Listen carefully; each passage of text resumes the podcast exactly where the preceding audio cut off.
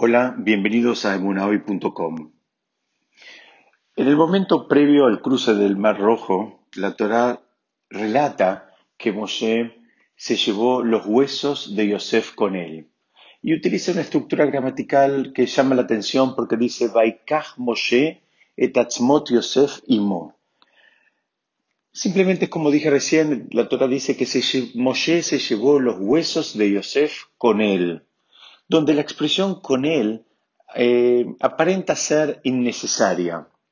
Y sabemos, ya estudiamos en otras oportunidades, un principio general válido para toda la Torá, que es que la Torá siempre usa la mínima expresión. Y si quedaba claro que ya estaba hablando de Moshe, que es el sujeto de nuestra oración, no hacía falta que la Torá vuelva y diga con él. De esto nuestros sabios sacan una serie de aprendizajes que vamos a tratar de compartir en el día de hoy.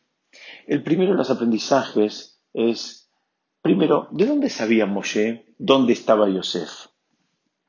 El Talmud relata que él fue y consultó con Serah, la hija de Asher, que era a su vez la nieta de Jacob, eh, ¿dónde es que estaba Yosef? ¿Dónde es que estaba enterrado? Y también eso genera una serie de preguntas, porque siendo que Moshe era el profeta y fue en realidad el profeta más grande que existió en la historia de la humanidad, que habló cara a cara con el mismísimo Dios, ¿por qué hizo falta que él fuera y le consultara a una señora anciana dónde estaba Yosef? ¿Por qué no le preguntó a Dios directamente?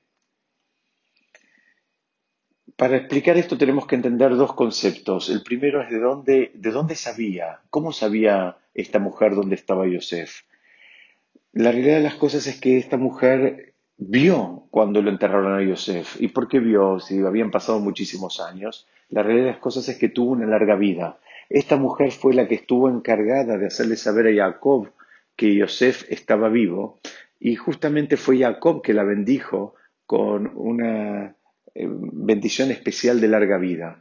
Entonces, esta mujer había sido testigo ocular del lugar del entierro de Yosef, que en este caso había sido en, el, río Nilo. Entonces, ella podía decir dónde estaba porque había eh, presenciado el evento. Nos queda la otra pregunta gigante, que es, eh, muy bien, y si Moshe era un profeta, ¿por qué hizo falta que él fuera y le consultara a ella? Y la Torah nos está enseñando a través de la figura gigante de Moshe una enseñanza válida para todo tiempo y lugar, que es que la persona tiene, que es lo que hizo Moshe, el Moshe que hizo, en lugar de usar su fuerza de profecía, fue y consultó con los sabios del lugar, consultó con los ancianos del lugar, mejor dicho. En una cultura occidental, lamentablemente, no vamos a ver en muchas oportunidades este tipo de actitudes. En general, los ancianos son considerados absolutamente prescindibles y descartables. La Torah viene y nos enseña el valor que, que hay que darle, el honor que hay que otorgarle a las personas mayores. Mismo que Moshe era el profeta mm, de la generación, e insisto, el profeta más grande que hubo en la historia de la humanidad, él cuando necesitaba saber una cuestión particular en relación a una comunidad, va y le pregunta a la persona más anciana, ¿dónde está? ¿Qué debo hacer? ¿Cómo debo proceder? Me permito contarles una historia personal. En, los años que yo viví en los Estados Unidos, había en un momento una, digamos, eh, no vamos a decir disputa, pero había diferentes opiniones acerca de qué camino debía tomar la comunidad en la que yo participaba. Y el presidente de esa comunidad, una persona muy inteligente, eh, que en un día se presentó una reunión y él dijo que él simplemente había consultado con los más ancianos de la comunidad y ellos le habían dicho qué es lo que debía hacer y que él no tenía más dudas. En tanto y en cuanto ellos le habían dado su opinión, él ya estaba seguro de cuál era el procedimiento que la comunidad debía tomar. Y él ofreció eh, su renuncia como una manera de allanar el camino por si la comunidad pensaba que él y los ancianos de la comunidad estaban equivocados. Una vez más vemos como eh, a veces el consultar a los mayores, además de aportarnos claridad, nos, eh, nos facilitan eh, la existencia mucho más de lo que nosotros pensamos. el Talmud dice una frase muy fuerte donde eh, ejemplifica eh, diciendo, si un anciano te dice que destruyas y un joven te dice que construyas, dice, hacele caso al anciano y destruí, porque la destrucción de un anciano es una construcción y la construcción de un joven puede ser una destrucción. Entonces, de esta, de esta primera parte que estamos tratando de entender, de qué pasó con Moshe y dónde, cómo supo dónde estaba Yosef, tenemos este primer gran aprendizaje de cómo debemos actuar en relación a las personas mayores de nuestra comunidad o de nuestra generación o de nuestra familia también. Para seguir entendiendo eh, este episodio debemos también detenernos un minutito en, cuál era el contexto en, el cual Moshe hizo esta mitzvah. Y explica el Talmud que justamente fue cuando todo el pueblo estaba recolectando el oro y, las piedras preciosas que le pidieron a los vecinos eh, egipcios como para llevarse ahora en la salida hacia la libertad y como parte de la paga por todos estos años de esclavitud, Moshe eh, se dedicó justamente a ocuparse en, esta, en este precepto, en esta mitzvah de ir y rescatar los huesos de Yosef, los, restos de Yosef. Y alguien podría decir, bueno, está muy bien, es muy interesante, pero de vuelta, esto no me va a tocar a mí. A mí no me va a tocar ir a rescatar los huesos de nadie y tampoco me va a tocar tener la opción de ir y pedirle oro a mis vecinos. Y nos enseñan nuestros sabios que hay, esa no es la manera correcta de estudiar la Torah. Justamente la manera correcta de estudiar este episodio es que eh, todos, en mayor o menor medida, nos enfrentamos permanentemente con este dilema.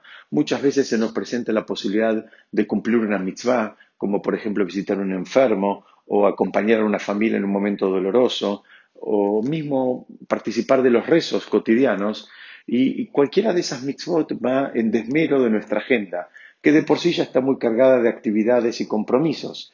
Y alguien podría pensar que tal vez eh, al hacer, uh, ocuparse en alguno de estos preceptos, de estas mitzvot, tanto en relación al prójimo como en, relación al vínculo que tenemos con Dios, eh, eso nos va a generar un perjuicio.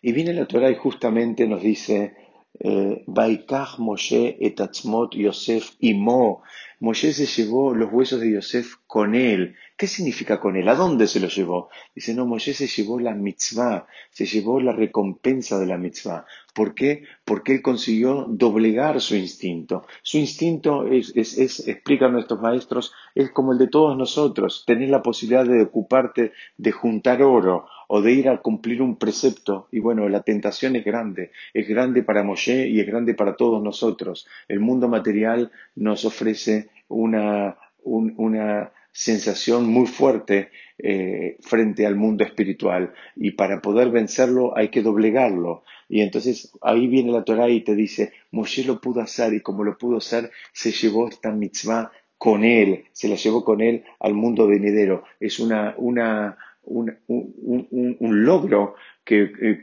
pasó a ser parte de él y justamente la Torah se detiene y lo, lo, lo remarca en el mismísimo relato. Para terminar, otro concepto que tiene que ver también con Yosef, en el, en el alel, cuando cantamos el alel, dentro de los, el, alel está compuesto por, por, por eh, una serie de salmos que en alguna otra oportunidad estudiamos, y en un momento dice, Ayam Raab y Anos, dice, el mar lo, lo vio y se fue para atrás. Y preguntan, ¿qué es lo que vio el mar? Porque en realidad el salmo no dice qué es lo que vio. Y ahí vienen los comentaristas y nos dicen eh, que lo que vio el mar fue el ataúd de Yosef, que eso fue lo que vio y ese fue para atrás. La verdad que es un relato un poco extraño, pero para entenderlo tenemos que saber eh, y apoyarnos en el, en, el, en el, Talmud, donde aclara que el mar no quería cumplir la orden de irse para atrás. ¿Por qué? Porque la naturaleza del mar es ir hacia adelante. Y cuando Hashem, a través de Moshe, le pide al mar que se abra y que cambie su naturaleza, el mar le dijo, mira, no me pidas que haga eso, porque no tiene que ver conmigo, no tiene que ver con, la forma en que fui creado, no tiene que ver con mi naturaleza. Y no lo voy a hacer hasta que eh, apareció el ataúd de, de Yosef, cuando aparece el ataúd de Yosef, ahí sí el mar acepta abrirse, ahí sí el mar acepta irse para atrás. ¿Por qué? Porque ahora se encontró con otra persona que también había tenido que ir frente a, contra su naturaleza. ¿Por qué? Porque la esposa de Potifar lo había intentado seducir en repetidas oportunidades. Y Yosef era un tzadik, pero también era un ser humano, al cual también lo afectaban las tentaciones físicas. Pero él pudo mantenerse a pie y pudo doblegar esas, esas tentaciones y eso fue lo que hizo digamos, que eh, justamente el mar se inspirara en él como para también doblegar su propia naturaleza. El mar dijo, bueno, yo no puedo doblegar mi naturaleza, pero ahora que veo que hay otro que pudo, bueno, entonces ahora sí voy a poder. Entonces, resumiendo, aprendemos de acá varios conceptos. Aprendemos el concepto de eh, consultar a las personas mayores, valorarlas, honrarlas y respetarlas. No, no, no, considerar su opinión como algo menor. De hecho, la mayoría de los, de los grandes sabios, de los grandes rabanim de Israel y del mundo que son consultados por todos, son todas personas mayores de 90 años, no son jovencitos. ¿Por qué? Porque durante los años no solo adquirieron más conocimiento, sino que se refinaron más, sus midotes están más refinadas y están más aptos como para dar consejo. Moshe no se la creyó, aún siendo el profeta, insisto, de la generación, sino que fue y consultó a esta persona que era la nieta de Jacob. Eh, repasamos también la importancia de eh, la capacidad de doblegar a, los desafíos que nos presentan las mitzvot. Cuando uno consigue doblegarlo, que, eh, debemos saber que, eso constituye un logro y que no es lo mismo eh, cumplir una mitzvah que no representa un desafío que cumplir una mitzvah que sí representa un desafío. Y por eso viene la Torah y dice, bueno, esta mitzvah a Moshe le costó, le costó y por eso se la lleva con él. Las mitzvot que son muy fáciles, tal vez las cumplimos todos. Las mitzvot que nos representan un desafío son las que nos ayudan a terminar de convertirnos en las personas en que nos tenemos que convertir. Muchas gracias por escucharme. Pesat Hashem, seguimos estudiando la próxima.